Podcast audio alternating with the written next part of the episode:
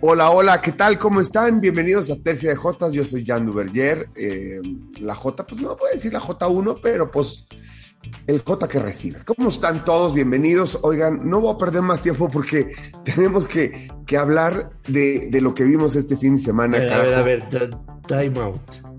¿Cómo que la J que recibe? O sea, bueno, que recibe el programa, favor, que favor. recibe el programa. Puedes decir que lo por presenta. Sí, de por sí el nombre es muy polémico. Podrías haber dicho fácilmente la J mayor. Bueno, la J mayor porque soy mayor de edad. También. Puedes decir que eres la primer J. Sí, o la J primer. La J que o la J que presenta, horrible, pero la J que recibe no. Sí, por favor. Bueno, ya, está bien. Esto es Tercia Jotas, vamos a hablar de NFL y de otras cosas, pero creo que de otras cosas no vamos a poder hablar después de lo que vimos este fin de semana. Joshua Maya, ¿cómo estás? Mis queridos Jotas, estoy muy bien. Este, la verdad es que lo confieso, no tengo ningún problema en decirlo. Me dio, me dio COVID. Este, yo creo que lo pesqué justamente el domingo y pasé una noche ahí medio malona.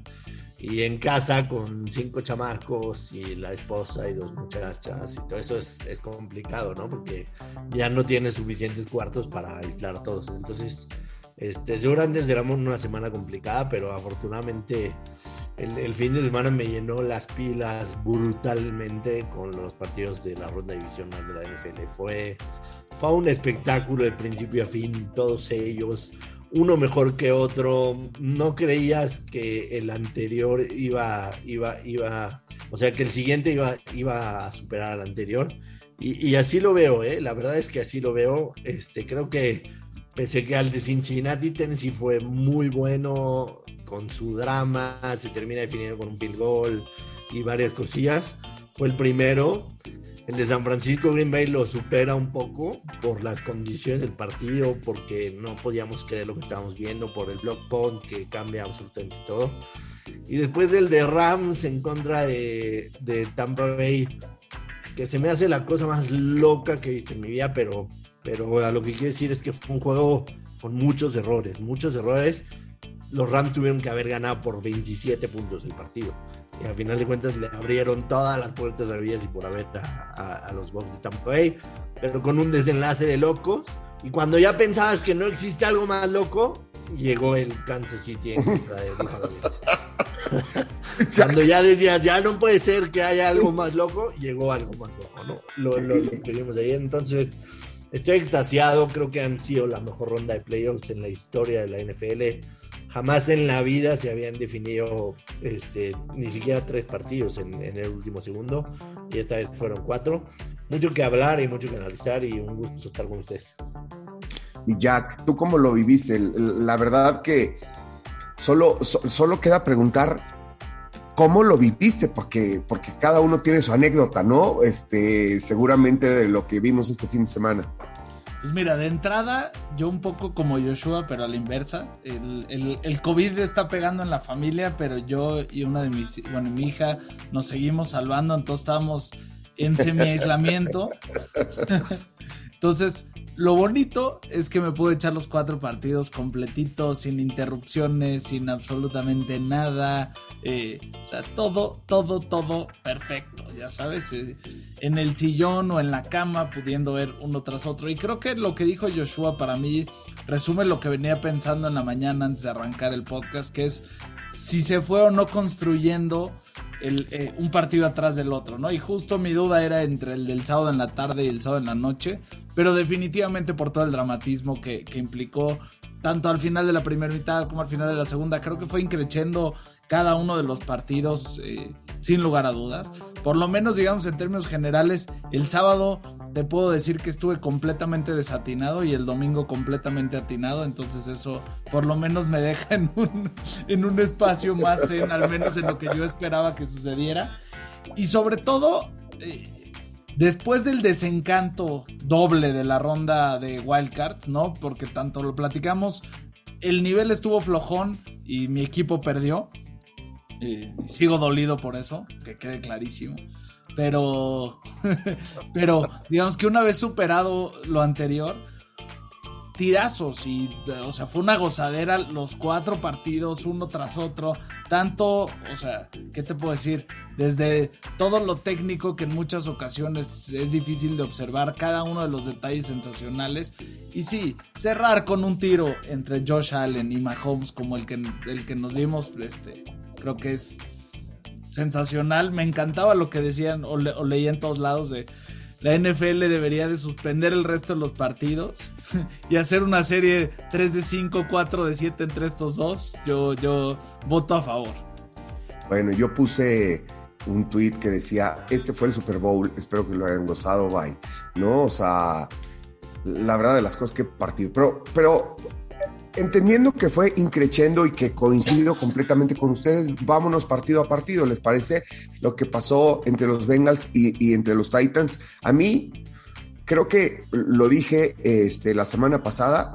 Eh, yo estuve completamente atinado eh, eh, en ese partido. Me parece que Ryan Tannehill no es un hombre que te vaya a resolver absolutamente nada. Es un tipo estándar que, apenas si ejecuta a buen nivel, siempre pareciera que tiene el pretexto de que el equipo es malo, como cuando estaba en Miami y demás, pero a la hora de la hora, cuando él está en el, en el gran escenario, mm, acaba por no dar el estirón y este y ya a mí me parece que eso es lo que pasa, ¿no? Que no tienen un hombre este, en esa posición que defina, no sé cómo ustedes lo vean, me parece que eso fue lo que le pasó a los Titanes de Tennessee.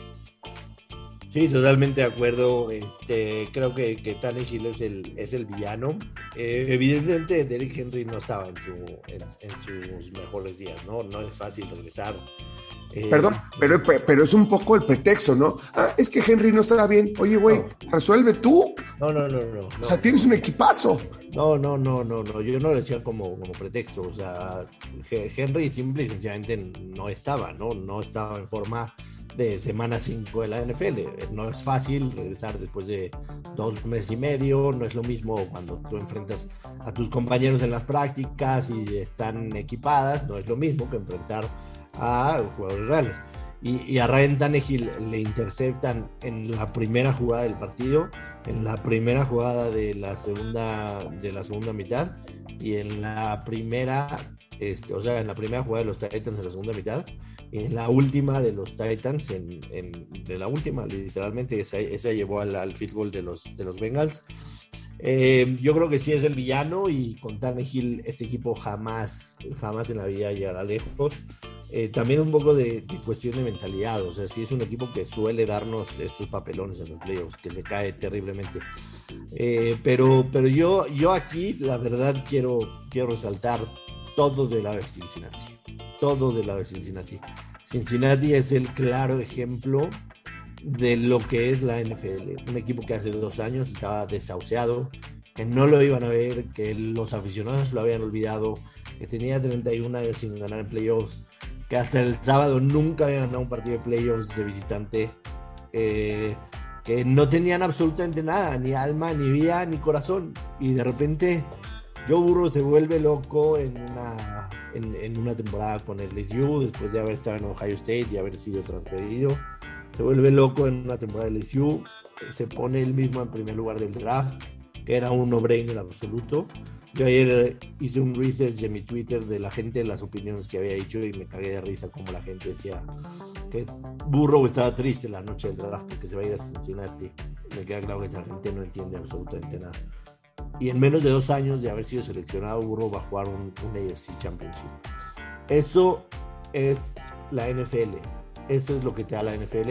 Que cuando tienes un, un mecanismo, que ya lo hemos hablado de porcentajes, que funciona bien, hace que una franquicia que esté desahuciada en menos de dos años te pueda jugar un partido de campeonato. Y, y, a mí me da una alegría brutal, aunque se los he dicho muchas veces, no tengo ninguna relación que me diga que Cincinnati, o sea, que alguna vez le tuve cariño ni nada. Pero estas historias son las que, las que hacen grande al deporte y sobre todo a la NFL, ¿no? Como una franquicia le puede dar vuelta. Y ahora no solo piensas en que Cincinnati va a llegar a este AFC Championship, que Cincinnati es el equipo que va a pelear a Kansas City, a Buffalo, a los Chargers en las siguientes generaciones. O sea, que te hace ver la AFC con los colegas que tienen y dices, puta, esta conferencia va a ser un orgasmo temporada tras temporada. Sí, cañón. eso es lo que yo quiero resaltar de, de los Bengals. Oye, Jack, este, ¿a ti cuál te parece que haya sido la clave de ese partido? O sea, creo que definitivamente le pegaron al, clavo al, decir el tema de Tannehill. Pero yo me atrevería a decir que si bien él es el villano, y creo que él tiene la máxima responsabilidad, de repente el play calling ofensivo no fue mi hit. O sea, te diría que en términos generales tuvieron demasiadas oportunidades los titanes de, de dejar espacio. Lo que hicieron defensivamente fue extraordinario. O sea, a Joe Burrow lo trajeron fregado y jodido todo el partido. Nueve sacks.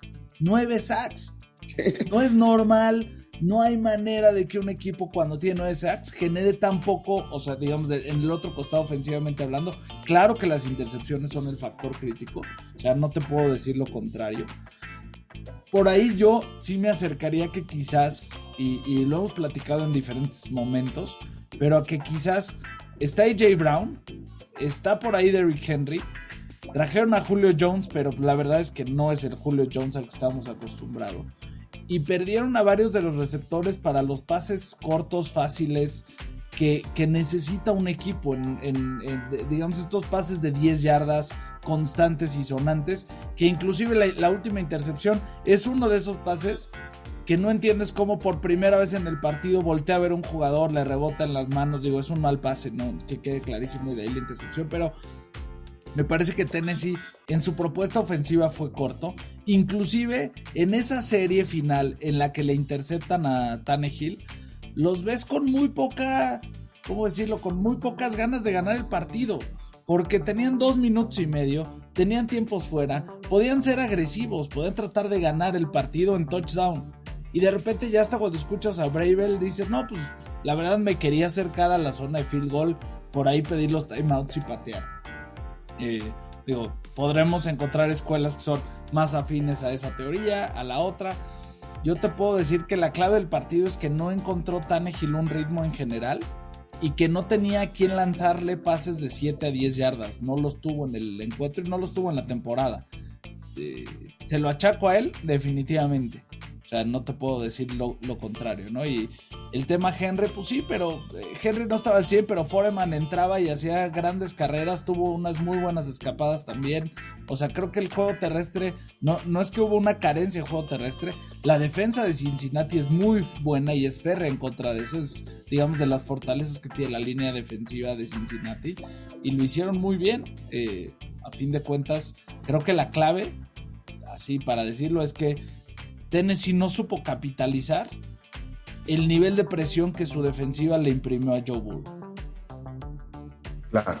Sí, fíjate que a mí, a, mí al final lo de Joe Burrow me deja o sea, dos, dos cosas.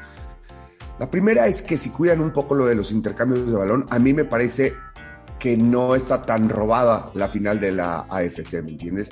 Este, o sea, todo el mundo piensa que, Kansas City le tendría que pasar por encima y yo no creo sinceramente a estos Bengals, sobre todo si cuidan lo de los intercambios de balón, ¿no? No, y tan, tan no está robada que la semana 17, con Kansas City jugándose el liderato de la conferencia, perdió contra Cincinnati. Exactamente. Bueno, y, y el otro comentario que creo que ya se lo esperan porque lo he dicho toda la temporada, no mames llamar Chase. O sea, ¿qué pido con ese chavo? O sea, sobre todo la madurez con la que juega, ¿sabes? Como pareciera que tiene toda una vida en la NFL. Déjate tú sus números. Para un novato, me parece que debe estar entre los mejores de la historia en su posición. Pero la, madurez, el balón que recupera, ¿no? Cuando, cuando uno, cuando no me quien lo suelta. O sea, es, está atento, parecía que tiene toda la experiencia del mundo. Insisto, parece que, que, es un tipo de 10 años en la liga. Bárbaro lo de llamar Chase. Me encanta ese chavo, la verdad. Este, y me parece que no solo en la pareja, sino eh, eh, esa unidad, la, la, ofensiva de Bengals tiene para rato. Además, son también chavos. ¿Me entiendes? Sí, sí, Tienen dos joya, joya para cerrar el día, o sea, para cerrar ese partido el tweet de los Bengals ¿no? De This is why you draft a kicker. Porque mucho se habla sobre no draftear un pateador y todo, y le dan todo el crédito. Lo de McPherson también hay que destacarlo.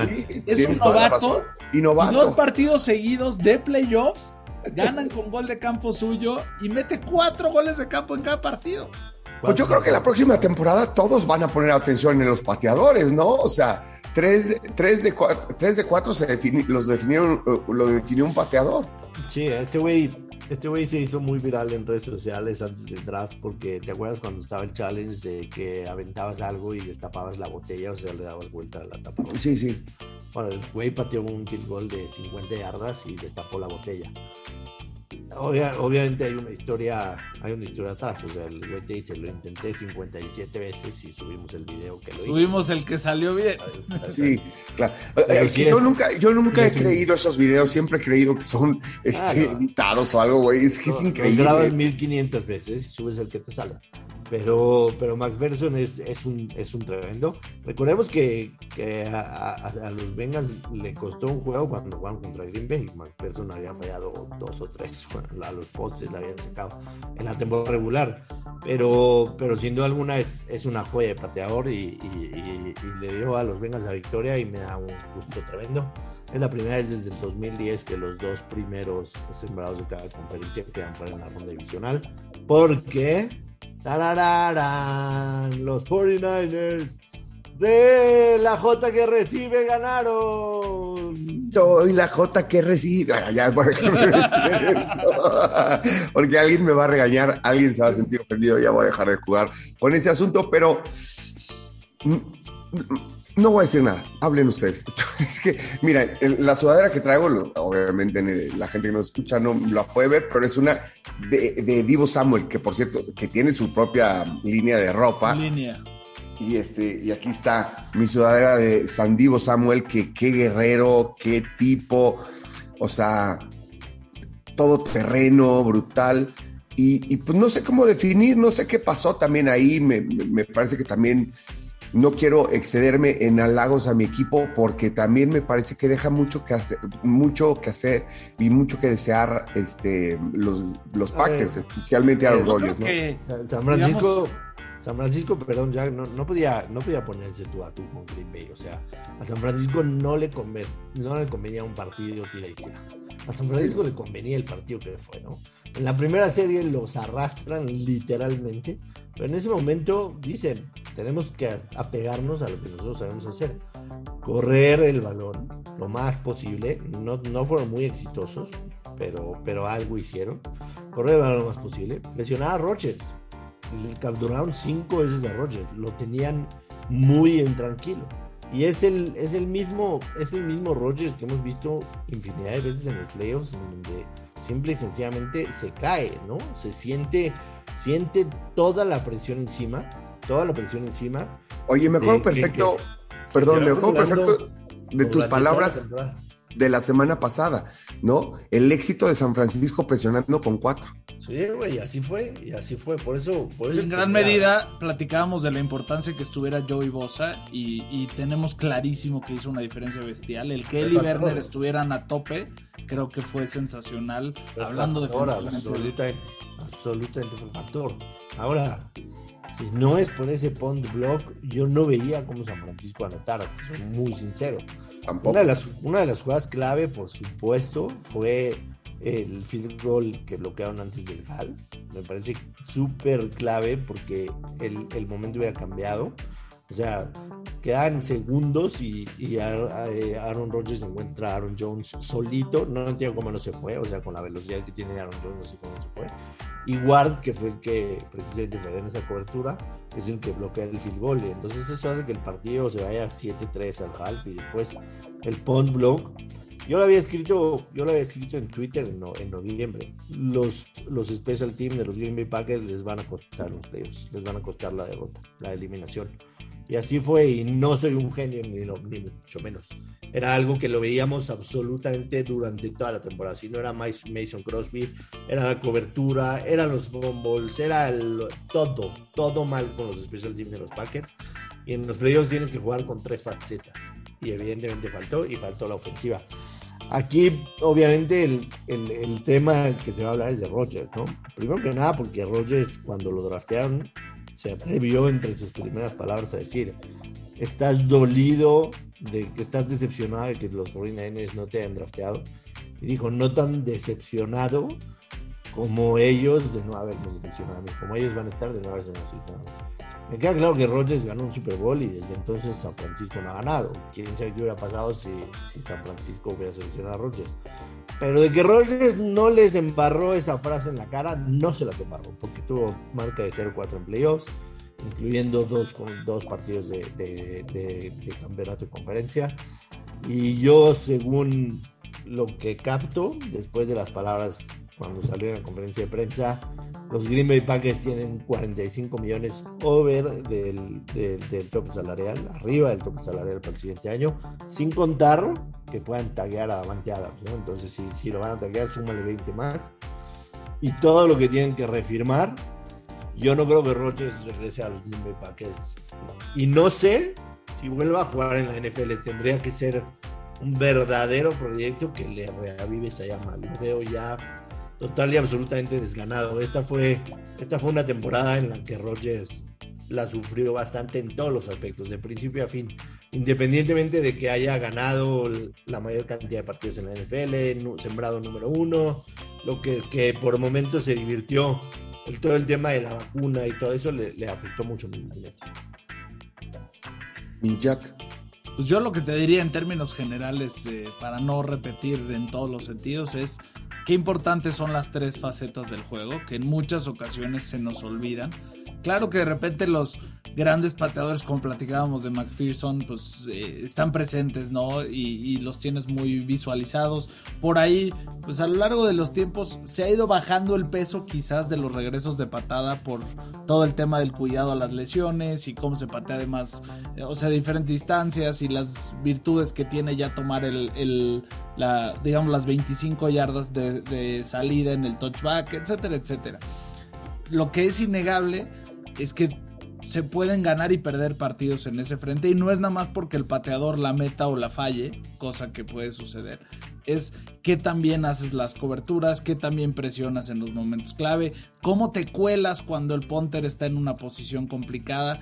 Y lo que pudo hacer San Francisco, me parece, pues hay que quitarse el sombrero en términos generales.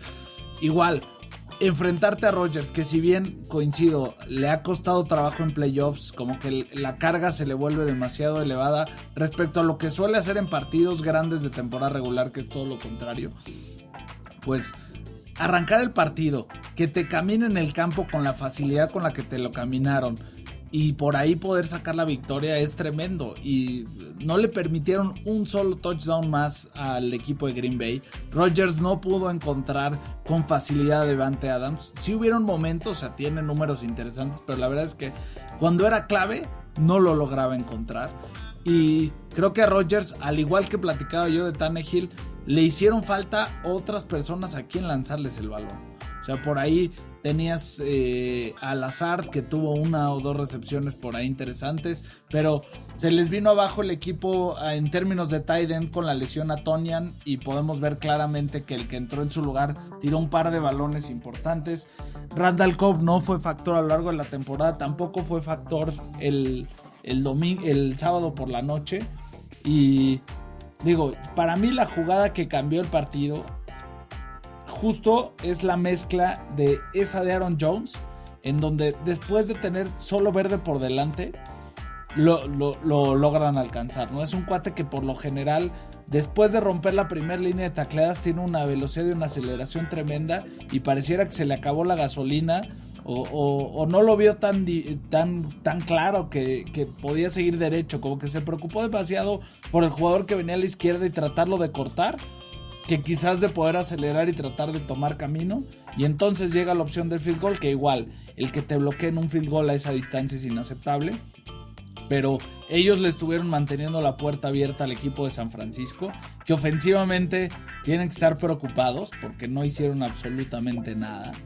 Pero, pero bueno, la defensiva fue suficiente para cargarlos en este partido y, y con eso ya tenerlos en una final de conferencia más. Y pues bueno, igual eh, será lo que sea, pero por lo menos eh, Shanahan le tiene tomada la medida a los que eran los sus subordinados en, Washington, ¿no? A la ya le ganó dos veces en los momentos clave. A McVeigh sabemos que le tiene tomadita la medida. Se va a enfrentar por él en otra ocasión y ya entraremos a detalle seguro el jueves o el viernes de lo que se viene. Pero, pero muy destacado lo de los 49ers. Yo no esperaba, justo, no esperaba que pudieran sacar ese partido. Y la verdad es muy meritorio. Nadie esperaba que, ni yo, que San Francisco, o sea, no puedo creer, o sea, no puedo creer en la situación en la que estoy como aficionado, que los 49ers, de, o sea, la verdad no combina la temporada que tuvieron y pensando que están en la final de la Nacional es simple y sencillamente increíble. Yo también creo que tendrían que mejorar mucho a la, a la ofensiva, sobre todo, ahora va a ser otro partido. Si quieren, vámonos a los del domingo y, yo arranco porque decía eh, eh, el domingo en la mañana, ¿qué estarán pensando tanto Rams como Tampa, no? Que seguramente las organizaciones como tal pensaban que sería el, eh, este, bueno, en caso de Tampa, eh, el último partido en casa, este, y, Rams también que no regresarían a casa. Sin embargo, arrancaron pensando de podemos tener un partido más en casa, ¿no? Está a la mano el Super Bowl, porque pues, la verdad de las cosas, una cosa es pensar en, que vas a enfrentar a San Francisco y otra muy diferente que, vas que, tienes que ir a la tundra, ¿no? Con Green Bay. Sí, es increíble que los Rams, siendo cuartos en Bravo, vayan a recibir el National Championship. Digo, el, NFC Championship.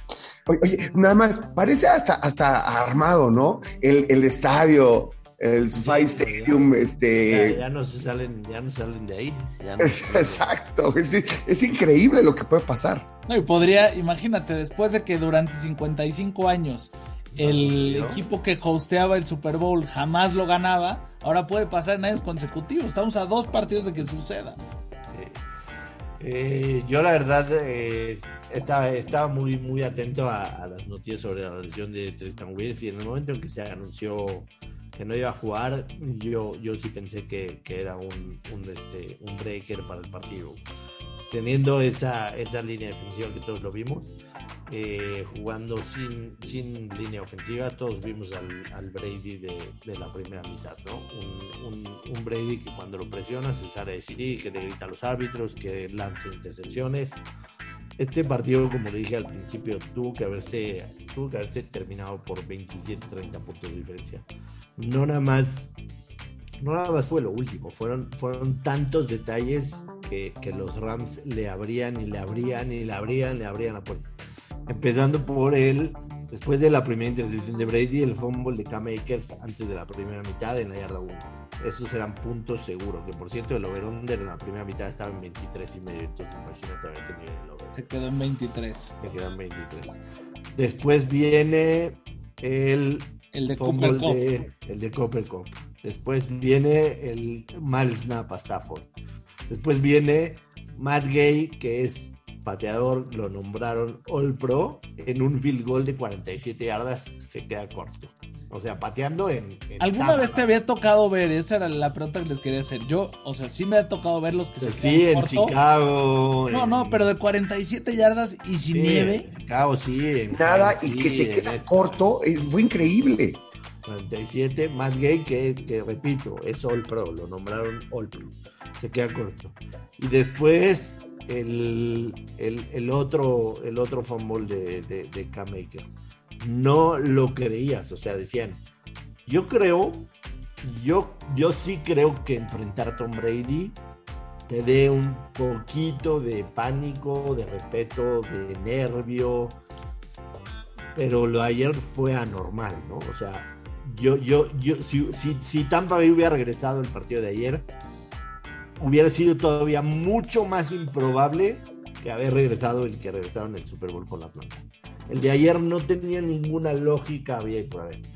Y termina con dos disparos de, de, Stafford a Copper Cup, que tampoco no lo puedes creer. O sea, no puedes creer que, que un equipo después de regresar con esa improbabilidad falle en ese momento intentando un blitzero no lo ejecutan bien. No, no lo puedes creer cómo acabó ese partido, pero bueno, los Rams salieron victoriosos y Tom Brady se queda en el camino y, evalúa su futuro, ¿no? Porque mucho antes del partido se hablaba de que podría ser ya el último de Tom Brady, habrá, que esperar tiempo a ver cómo se desenvuelve esa historia.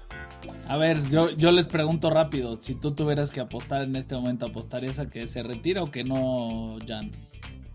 Yo apostaría que, a que a que no se retire. ¿Tú, Joshua? Yo también creo que no, pero dependerá mucho de dependerá mucho de, lo que sucede en temporada baja. O sea, Tampa, Tampa para este año trajo a todos los que eran agentes libres, entonces para el próximo año no va a ser tan fácil, ¿no? va a ser tan fácil retener a todos.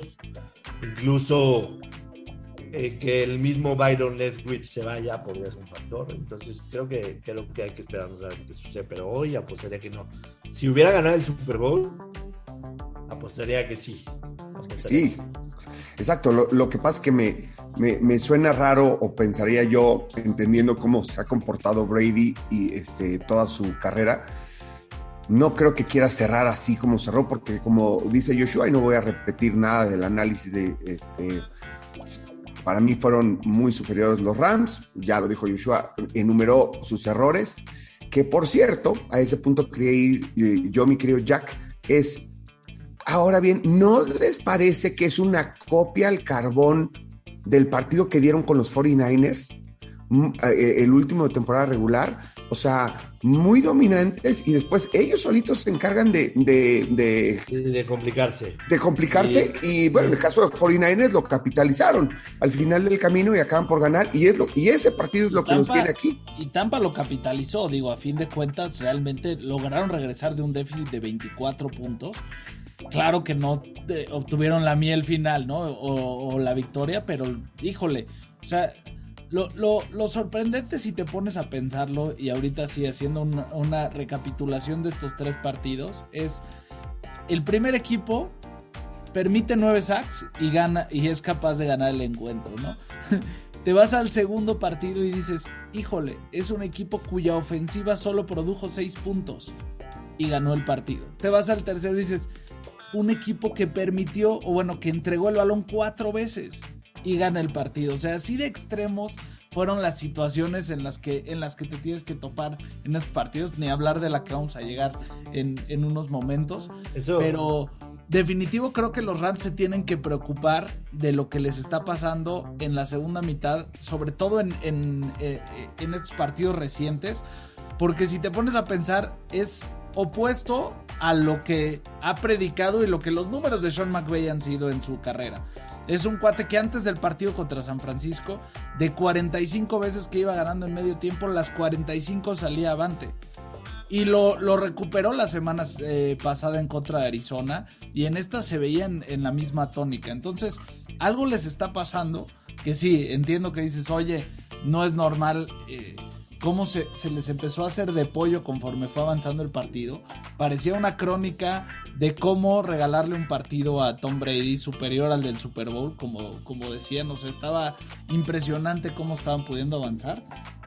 Y lo que sí es que al final creo que Tampa Bay se muere con lo que los hace fuertes, que ellos normalmente es un equipo que blitzea con, con regularidad importante, prácticamente en 4 de cada 10 jugadas que son por aire, mandan blitz agresivos y eso es lo que les cuesta. Claramente no lo ejecutan de la mejor manera y híjole, otro de los elementos clave a lo largo del día y de, y de los partidos que podremos platicar ha sido cómo los, los, los, cornerbacks y los safeties se quebraban en el campo en pases largos. O sea, los dejaron varios receptores viendo visiones entre resbalones, eh, que les cortaban la cintura, lo que tú quieras. Uno de esos sucedió en ese tiro final con Cooper Cup.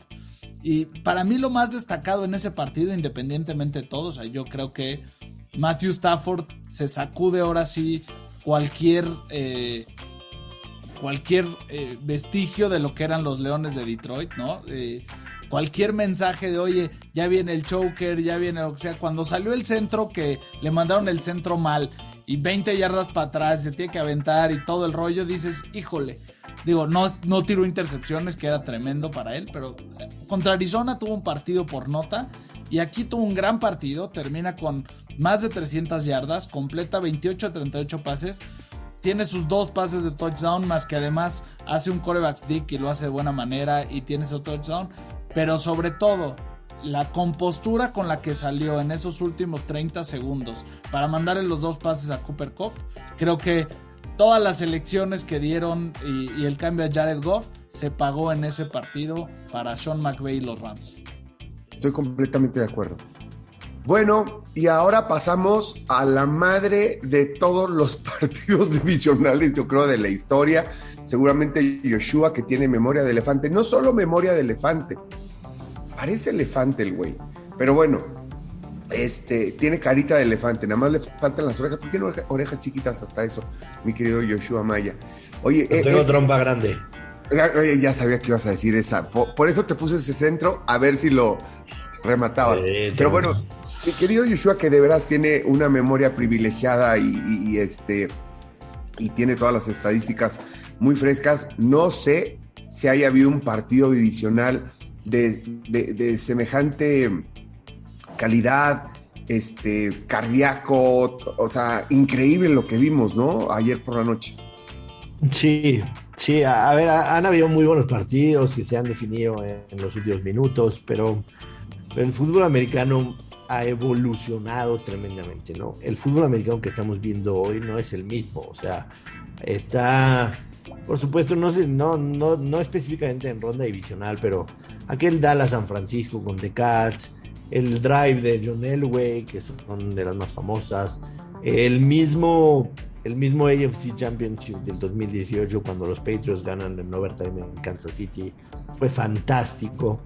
Pero el fútbol americano ha evolucionado mucho, no es, no es, no es lo mismo que nosotros. Lo, de ayer fue, fue ya la consagración de que, de que estos corebacks de nueva generación de verdad son mayormente imposibles de detener. O sea, en el momento, en el momento en que tienen apremio, que tienen necesidad de ir con una ofensiva a anotar, sus probabilidades de detenerlo, a pesar de que sea la mejor defensa, como lo era la de Búfalo. O sea, la, defensa de Búfalo que vimos ayer, que les recetaron 42 puntos, era la mejor defensa de, de la NFL. O sea, no era cualquier defensa. Pero ya en algún momento ya te quiebran. Y y sobre esto, no sé si, si quieran darme oportunidad ahorita de decirlo o decirlo después, es sobre, sobre el tema de la regla de overtime. Sí quiero tocar ese tema, porque mucha gente ahí... Yo creo que hay que cerrar con eso, definitivo hay que dedicarle un buen rato, lo amerita. yo te diría que yo... Lo dejamos para el final. Me aventé un clavado, Jan, eh, justo pensando en partidos así nada más. No tengo la memoria de Joshua, pero sí las habilidades eh, digitales. Y hay dos que quizás en ronda divisionales se ponen, digamos, en términos históricos del tamaño de este, pero yo insisto, imagínate que los dos sucedieron un año antes de que yo naciera, así es que yo no tuve la capacidad de verlos, sí los he visto en repeticiones. Uno es la final, bueno, era el divisional entre Chargers y Dolphins en el 81, todavía Dan Fouts estaba en esa época con los Chargers, y era un partido en donde San Diego iba ganando 24 a 0, Después Miami le voltea el partido 38 a 31 y acaba ganando Chargers en overtime 41 a 38. Quizás ese nivel de, digamos, de, de, fortaleza en partido y de cantidad de puntos te diría que está cercano. No con el 1 y 1 que tuvimos en el de Kansas en contra de Buffalo, definitivamente. Y justo uno de los que tocaba Joshua en ese mismo año, en el 81, pues tienes el partido entre 49ers y Cowboys, en donde iba ganando Dallas 27 a 21 y Joe Montana desarrolla esta serie de 89 pases que acaba con la jugada que es conocida como The Catch con Dwight Clark. Así es que esos serían quizás los que te diría que están en esa conversación, nada más. Y partidos de playoffs, este, sin duda alguna, este está, este está en, los top, ¿no? Está en los top. Podemos recordar el milagro de la ciudad de la música, podemos recordar la voltereta que le dieron los Bills a, los Houston Oilers en ese tiempo. Podemos recordar muchos grandes partidos, pero, pero lo de ayer fue una muestra de lo que va a ser los próximos 10 años en la NFL. O sea, eh, Exacto, ese es el punto. es, que te, voy a poner un comentario que me. Yo le estaba cambiando el, en el SAP eh, todo el tiempo el audio y, escuchaba comentarios, eh, obviamente los en español, que sé que a ustedes no les gustan mucho, este, y, en inglés. Y, me gustan, ¿eh? Quiero decirte que ¿Eh? ya me gustan, me parecen fantásticos.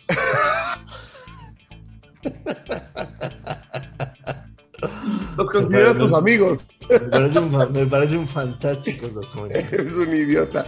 Oye, y encontraba una coincidencia que decían, este, si extrañamos tener una gran rivalidad, este, Brady Manning o bla, bla, bla, ahí está, ¿no? Lo de Josh Allen y, y Mahomes en la americana. Y, entiendo que así será, ¿no? Son dos, dos chavos, este, con un brazo poderosísimo, con un talento increíble. Sí, eso es, Sobre es, todo- es la, es la estafeta a la nueva generación, ¿no? Y súmale Sí. que vas a tener ahí a Herbert y vas a tener también a Burro. Sí. Ahora, estos, dos en lo particular, lo- lo- con, con esto termino, tienen una No termines, Jan, personalidad- te queremos escuchar mucho. No, no, no, tienen una personalidad arrolladora estos chavos. O sea, yo veía lo de Josh Allen y, y- y de veras quería llorar por, por la carita de decepción, por cómo estaban celebrando sus, su familia, todo el rollo. Pero al final de camino, su cara, su, su expresión, su expresión corporal, es, es, es, un, es un tipo que me parece que va a reventar la NFL, ¿no? Nos va a dar mucho fútbol americano, mucha gozadera. Y mira que yo, nada que ver con los Bills, especialmente con la americana. A mí me gustan mucho más siempre los partidos de la nacional, pero estos tipos la están rompiendo. ¿Sabes qué es lo, ¿sabes qué es lo fantástico? Que, que así como sucedió con Manning y Brady, que los dos equipos se armaban no pensando en su división, pensando en la conferencia americana. O sea, los Bills saben hoy que tienen que armarse y hacer lo necesario para vencer a Mahomes. Y una de esas cosas, una de esas cosas es ser constante en la temporada. No puedes tener bandazos perdidos con Jacksonville porque no vas a recibir el partido del campeonato Exacto. de la en tu casa. Y en Arrowhead no le vas a ganar a este güey. Yo no tengo duda, este partido se juega en Búfalo y los Bills lo ganan. Claro. Los Bills no ganan. Pero son todos esos detalles que tienes que ir solucionando y que los solucionas con derrotas tan dolorosas como estas para que el próximo año no vuelvas a caer en esos mismos errores. Esa derrota con Jacksonville, esas derrotas insignificantes son las que al final de cuentas no le dieron a los Bills jugar este partido en casa en vez de tener que ir a Arrowhead. Entonces, eh, es, eso es lo que más me, me encanta a mí, ¿no? Que, que- que la realidad es que los que amamos la, la NFL sabemos que, que la liga, el deporte está en muy buenas manos por estos dos tipos que son los fueras de serie. Yo, yo, sobre los últimos minutos, el, el- el minuto, minuto 54, que es cuando anota Gabriel Davis, que por, por cierto... ¿Qué cosa lo de Gabriel? O sea, ese amerita un podcast. el horreo, o sea, con cuatro anotaciones en, en una ronda adicional, nunca jamás alguien lo había hecho, no solo en esa ronda, en, en un partido de playoffs. No, en un partido de playoff, más de 200 yardas. 200 base yardas. Además, además, como le revienta la cadera con ese doble move, es, es este orgásmico. Pero, pero esos, esos 25 puntos. Los movimientos de cadera son último- orgásmicos para ti, ¿verdad, Joshua? Sí, total. En ese minuto 54, de verdad que fueron algo difícil de escribir. Yo no tengo palabras para escribirlo, pero todos, todos sabemos lo que sucedió. Anota Gabriel Davis y después anota Tyree Hill y después anota este, otra vez Gabriel Davis con 13 segundos en el reloj. 13 cuántos segundos? El 13 que El eran número mágico, ¿ya le entendiste por qué? un segundo menos Que lo que tuvo Dak 14 Prescott. segundos Que tuvo Dak Prescott en la última jugada, no en el último drive. O sea, era un segundo menos. Y ahí quiero, ahí quiero pausar para hacer dos comentarios. Número uno, y se lo dije inmediatamente a mis hijos cuando lo estaba viendo. Los Bills se equivocaron en patear a la zona de Patear a touchdown. Tenías que patear esa jugada, ponerla en juego y bajarle cuatro segundos, que al final de cuentas cuatro segundos eran la diferencia. Independientemente si se iban a encar en el instante o hacer lo que Yo, sea, yo lo pensé, yo lo pensé, no entendí por qué no. tenían que haber pateado y no- poner la bola en juego. ¿Por No, no pusieron la bola en juego para acabarse los, eh, el tiempo? Eso estuvo medio raro, ¿no? Pero te digo algo, eso es igual de cierto para la escapada de Tyreek Hill previa. No, no, no, no, no. No, no, no. No, no, no, porque. Perdón, pero sí, Joshua. No, no, no. Sí, tienes que jugar ahí una defensa, una defensiva prevent. La, la, la de Tyreek. Hill, que es la primera jugada, la primera jugada, eh, ellos recurrieron 44 yardas en Escucha, esos tres, Perdón, el momento en que te lo estoy diciendo es, y, creo que no fui claro. Ah, la escapada. Cuando Tyreek Hill se escapa vuelta. y anota, tiene todo para no devolverle el balón a, a Buffalo. Si se para en la yarda 1. No, no, no. No, ahí no estoy de acuerdo contigo. Cuando, cuando tienes la, zona de anotación, anota. No, te, no se te olvide. No le dejes un minuto a Josh Allen con tres timeouts. No, no, no. No se te olvide cuántas veces han habido fumbles en la 1, cuántas veces te han parado. Si tienes, si tienes un 100%. O sea, pero necesitaban los puntos. Contra un 97, ¿vas a elegir el 97? No, no, no, no, no, no. Tú tienes que anotar. Siempre que tengas garantizar la anotación, anota. No pienses nada. Dale, dale la posibilidad a tu defensa. Ahí no estoy de acuerdo contigo. Pero, número uno, el error de Búfalo. Que, que al final quiero, quiero recalcar. Son errores, pero son errores muy humanos. Porque pensar que te van a empatar con tres segundos es irreal. Y la emoción que sentían en ese momento te, saca de tu concentración. Entonces, la patada es un error le preguntaron a McDermott y dijo que sí lo pensaron, pero decidieron patar a zona de anotación. Me parece un error. Y lo segundo es la jugada de Travis Kelsey, cuando juegan a las laterales, sobre todo cuidando las laterales, cuando Kansas City tenía dos Tiene dos tiempos fuera. No tenías ninguna necesidad absoluta. Lo que tú tenías que hacer era ponerte enfrente de los jugadores y no permitir que lleguen a la yarda 40, porque de 57 o más, Vodker yo creo que no lo iba a hacer. De 57 o más. Entonces, dos errores de Búfalo y, y lo terminan empatando en 13 segundos es una locura. O sea, la verdad es que eh, los datos que sacan varias de estadísticas y es bien y todo eso decían 91% de empatar el partido. Yo creo que era menos, la verdad. Pero, pero viene, viene lo del overtime, ¿no? Que cuando gana el volado Kansas City, así como cuando lo ganó los Patriots en el Super Bowl contra Atlanta, así como cuando lo ganaron los Patriots en la final de la AFC en 2018, sabías que iban a anotar y el partido se iba a acabar. Y aquí es en donde yo quiero hacer el hincapié, ¿no? Si yo les pongo a ustedes, olvídense del spread antes del partido, que estaba en menos uno y medio, menos dos si yo les pongo el spread antes, antes del partido, ese olvidémoslo. ¿Cómo sería tu spread en el momento en que se van a overtime y Kansas City gana el volado? O sea, literalmente es menos tres y medio. Sabes que lo van a ganar y sabes que van a anotar. No puede un volado decidir tanto y sí lo decide porque no estaban en las mismas condiciones Buffalo y Kansas City en ese momento. No estaban. La Búfalo estaba muerto psicológicamente después de que le empataron con 13 segundos. Venía de, jugar defensa. Los últimos minutos 54, ¿cuánto tiempo estuvieron en el campo corriendo y persiguiendo y con los nervios? No, no, no están en las mismas circunstancias. Y el volado. Hey, permíteme, permíteme interrumpirte. 70%. Coincido contigo y, y nada más voy a agregar algo las defensivas estaban fundidas de los dos equipos.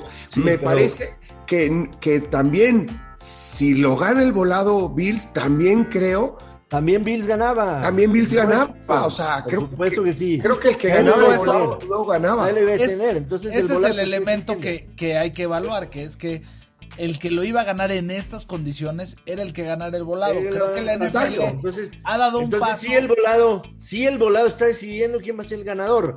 Pero, pero el punto más importante de mi argumento es el siguiente. Es mucho más fácil en la NFL ofender que defender. Mucho más fácil, no puedes poner, no puedes poner en la misma balanza defender que ofender el ofensivo sabe lo que va a hacer, el ofensivo aprovecha tus carencias, el ofensivo tiene la jugada en la cabeza. El ofensivo propone, el defensivo reacciona, es así de fácil. En absolutamente todos los deportes, creo, excepto en el béisbol, es mucho más difícil y, mucho más cansado en el fútbol, soccer, digo, yo que es el deporte que he jugado o que jugué toda mi vida, era, se cansa mucho más el que está correteando, o sea o sea, y, que no sabes qué va a hacer el otro. Entonces, ese es el que acaba jodido, ¿me entiendes? el, que no tiene el balón. Es a lo que yo voy. No puedes decir que la defensa, que la defensa haga su chamba. Es más difícil de vender que vender. Entonces, la balanza, la balanza no está en las mismas circunstancias y el volado está decidiendo en mayor parte, en 65-70%, quién va a ganar el partido. Entiendo que ha sido un tema, esa regla ha cambiado durante el tiempo, pero en playoffs, en playoffs, tienes que darle la bola una vez a cada ofensiva. Si tú, si tú, el que eres el que anota primero de anotación, no crees que tu defensiva va a parar, ve por dos. O si tú eres el que anota después y, metiste el touchdown de, que te puede dar el empate con un extra point y no, crees que tu defensiva vaya a volver a parar, ve por dos. Si crees que tu defensiva va a hacer la chamba, patea field goal en la primera. Pero los dos tienen que tener el balón, las posibilidades de ganar. Así, si ganaste el volado y las dos primeras ofensivas fue field goal y field goal o touchdown con conversión o con extra point, y lo mismo repite el otro equipo, entonces sí ya, porque ya le diste oportunidad. O sea, tienes razón, tienes razón, pero no, pero no va a suceder, ¿no? Porque yo creo aquí que sí va a suceder. Yo sí, yo creo que sí. Yo creo que este partido, a donde te estás metiendo, les va, a permitir, les va a permitir justo, mira, yo creo que ya había una evolución. Porque si recuerdas antes era el que anote primero y con tres puntos tenían y se volvía muy aburrido porque era todavía más circunstancial. Ahora, por lo menos te exigen tratar de anotar, que como bien dicen, con equipos que ya llegan fundidos, pues es tremendo. Pero bueno, por lo menos ya habían dado ese paso de si es field goal, te devuelvo la pelota. Y si es tal, yo sí los veo cambiando hacia allá, más después de un partido como este, Jan, en playoffs. O sea, creo que en temporada regular se van a mantener igual. En playoffs yo creo que sí lo van a cambiar. Lo, recuerdo, lo recuerdo muy bien. Mira, esto que acabas de decir me, da un poquito más de sentido. Que en playoffs puedan, pero solamente en playoffs. Porque aquí nos estamos metiendo con un punto clave de la NFL que es, que, que es más allá del deporte, que es la parte de la comercialización. ¿Me entiendes? Los, los, los partidos, digo, de playoffs, seguramente la atención está total y no hay problema. ¿Me entiendes? Pero en temporada regular no te pueden tres, cuatro partidos este, durar cuatro horas. sí, sí. y media. Eso, eso no va a suceder. La NFL. Además, supones. porque le rompes el, el, el, ¿cómo se llama? El esquema. Además, supones que un solo partido no te va a hacer la gran diferencia de calificar o no. O sea, si ya empataste un partido o perdiste un partido así en postemporada, pues aplícate el siguiente cabrón y gánalo como puedas, ¿no? Entonces, Exactamente. Pero aquí no hay mañana. Y que Josh Allen con el partido que dio, o sea, que afuera, realmente, porque el volado lo decidió sin haber tenido el balón, me pareció injusto. Así como me pareció injusto. literal, él no pudo haber hecho nada más. Nada, así como me pareció, me pareció injusto cuando Kansas City en el 2018, en contra de los Patriots, se quedó en el borde. Y después de ese partido, Kansas City solicitó que se revise la regla y hoy están del otro lado. Para mí, para mí, para mí, un volado inclina la balanza en un 15 a 20%, dependiendo de los equipos y, la localidad y demás, inclina la balanza un 15, un 20%, y no puede un puto volado inclinar. Tranquilo, tranquilo, Joshua, tranquilo. te, aseguro, Joshua, no, no te pongas mal, tienes COVID, cabrón, cálmate. Entonces, lo único que te digo es, creo que no eres el único que lo está pensando. Este partido por, porque no creo que haya un ser humano que le guste la NFL y en este momento no esté pensando qué pinche injusticia y, estemos llorando por dentro por lo que le, pasó a Josh Allen, este, sin quitarle mérito, por, por supuesto, a Mahomes y, y, todo el equipo de los Chiefs, pero pero, yo creo que va a ser un temazo, o sea que se va a hablar muchísimo este, en la NFL de, de, este tema, ¿no? Por lo pronto, pues ya tenemos las finales de conferencia, de las cuales seguramente hablaremos el jueves, ¿no? Los Chiefs, los Chiefs reciben su cuarta final de conferencia en años consecutivos, es la máxima marca en la historia de la NFL. Nunca, nunca ningún equipo había recibido cuatro partidos de conferencia en casa, finales de conferencia. Tres eran los Eagles de Andy Reid, aquellos de Donovan McNabb, pero, pero sí, recibir cuatro partidos de final de conferencia en tu casa te habla de de, lo que es Mahomes, de, de, lo que es este equipo. Y este y, nada, pintan para hacer partidazos. En cuestión de en cuestión de la nacional, un dato que, que, me gustó por ahí. Eh, solamente es la tercera ocasión que la final de la conferencia es de entre equipos divisionales. Divisionales. No hace este equipo. Y en las dos anteriores, el que ganó, ganó el Super Bowl. Fueron los, los, los Steelers que vencieron a los Ravens en 2008 cuando la ganaron hacia el Super Bowl. Y los Packers cuando vencieron a un equipo de, de, de, de Illinois, no sé, no sé exactamente cuál equipo, pero Un equipo de este, cuyo nombre no quiero acordarme. cuyo nombre ahorita no, no, no se me viene a la cabeza, el COVID me lo borró en el 2010 y después le ganaron el Super a los ¿Qué se siente, Joshua, ver estos playoffs de la NFL y que tu equipo no sea partícipe de esto? Te cedo el micrófono. Duele, si te soy sincero, duele, pero, pero por otro lado, por otro lado ya, ya, ya, ya maduré, es la, es la realidad, o sea, ya maduré y entiendo que mi equipo no hace las cosas bien para estar en donde están nuestros equipos, ¿no? Entonces, que, que eso que tú dices me quite el goce, el disfrute No, de no, lo que vi ayer, pero la verdad, o sea, puta, ayer, ayer yo festejé todo lo que veía y estaba, estaba, estaba feliz con... No, no sé si les pasa, a, a mí ya las últimas temporadas de la NFL, he de decir que yo, mm, y es evidente, nunca fui tan fanático. O sea, he ido increciendo mi fanatismo por la NFL. Obviamente los últimos 4 o 5 años ya es una locura, eh, ¿me entiendes? Pero me agarró la intensidad con la NFL ya grande. O sea, no, desde chavito, a ver, fui muy aficionado de, de- de los 49ers, eh, evidentemente por Joe Montana y demás con Sal Chavito, pero, pe- pero ahora ya es de una intensidad y no sé si les pasa que en todos los partidos tengo un favorito, o sea, siempre encuentro algo por qué ver un partido completo de la NFL. Bueno, por supuesto, y las apuestas, claro está. Hablando, billete, hablando de apuestas, hablando de apuestas, la línea de Rams sale dando tres y medio a San Francisco. O sea, la ventaja de casa y medio puntito más. Y Kansas City le está dando siete a Cincinnati. Muy poco respeto a Joe Burrow. Y, y uno de los grandes A temas, mí, digo, a mí dame a mí dame a los dos underdogs sin, sin pensarlo. O sea, pero me voy a esperar a que Cincinnati suba a más siete y medio. Dame a los dos underdogs. Yo creo que uno de los temas mucho. padres para platicar el jueves va a ser Sí. cuántas veces la, la lesión Tiran Matthew es clave, ¿eh? Si, si esa conmoción no se recupera, es, es, es clave porque ayer Búfalo por ahí les hizo mucho daño. Justo creo Y que, la- lo que la lo que ofensiva. dices le pegas al, al- a gran medida de lo que puede hacer Gabriel Davis fue porque Sí, no fue, fue por. Tyrann Matthew.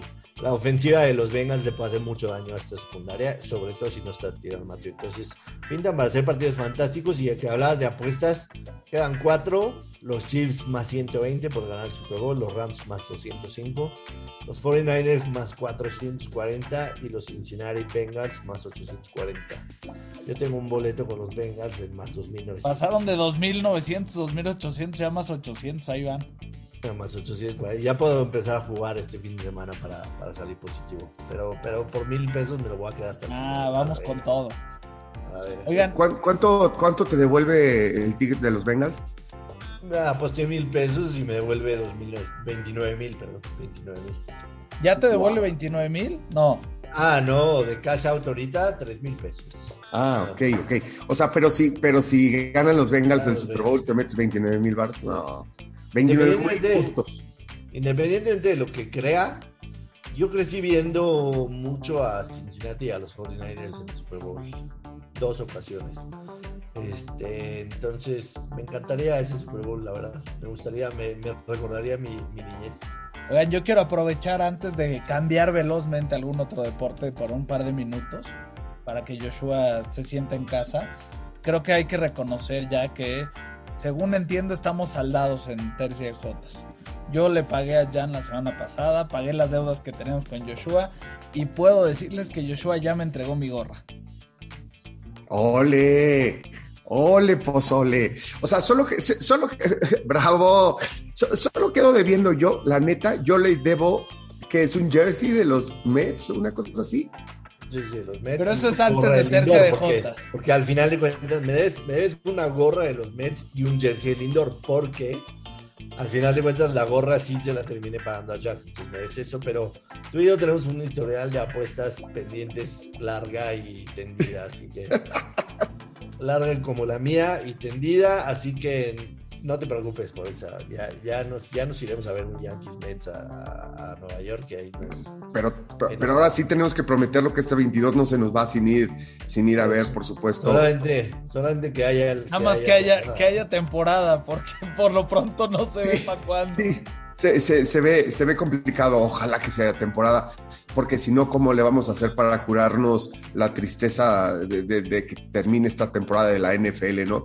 No, no sé creo, que, creo que ahí vamos a tener por lo menos dos cositas que de momento están buenas, ¿no? El soccer, la verdad es que digo, claramente lo dejamos de lado en todos los sentidos, pero en el en europeo en general hubieron tiros buenísimos el fin de semana. La en mayoría. Inglaterra, ¿no? Básicamente. En Inglaterra, bueno, también. En, Italia sí. En Italia jugaron Milán Juventus, empató a cero, que no, pero el Inter ganó en el minuto 90. Después en Inglaterra, el Manchester United con Rashford me dio gol al 93. Que, además entró de cambio Rashford, o sea, fue una. No, no mames el partido.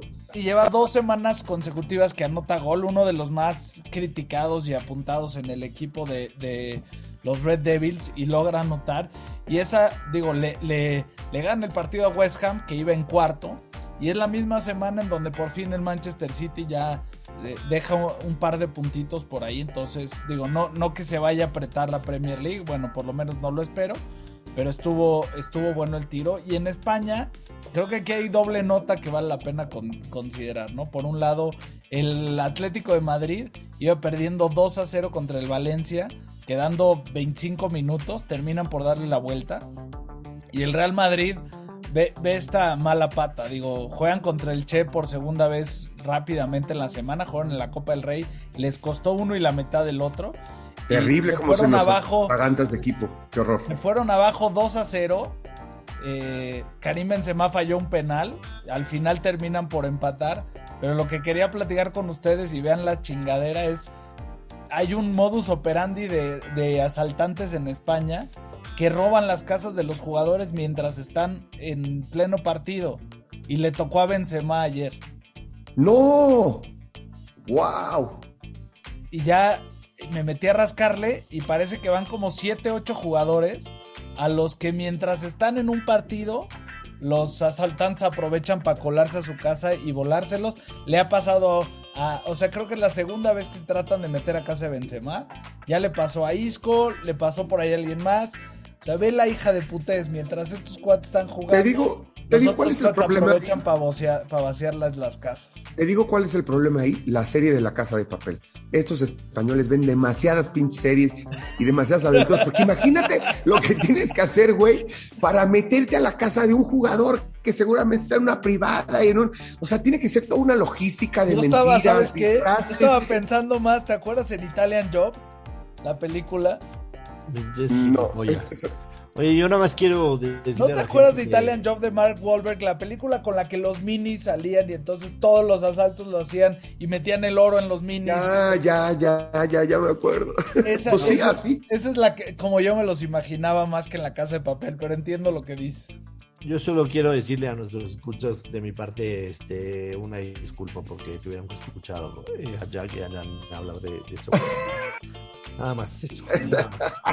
Me encanta, me encanta porque te voy a decir algo, le duele, pero ahí en Twitter lo ves publicando sus quinielas de la Liga MX. Entonces, nada más es porque hay... no quiero hablar de fútbol, porque no quiere que lleguemos a la Liga MX y hablemos de la América, cabrón. o sea, no me pinches güey. Acabó el tiempo y, el COVID, creo que si sigo hablando, se va a traspasar por el micrófono hacia ustedes.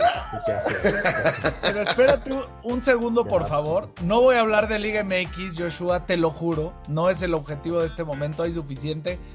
El, te quería hacer una pregunta de básquetbol, si estás dispuesto a contestarme. Y si no, no. Y ya.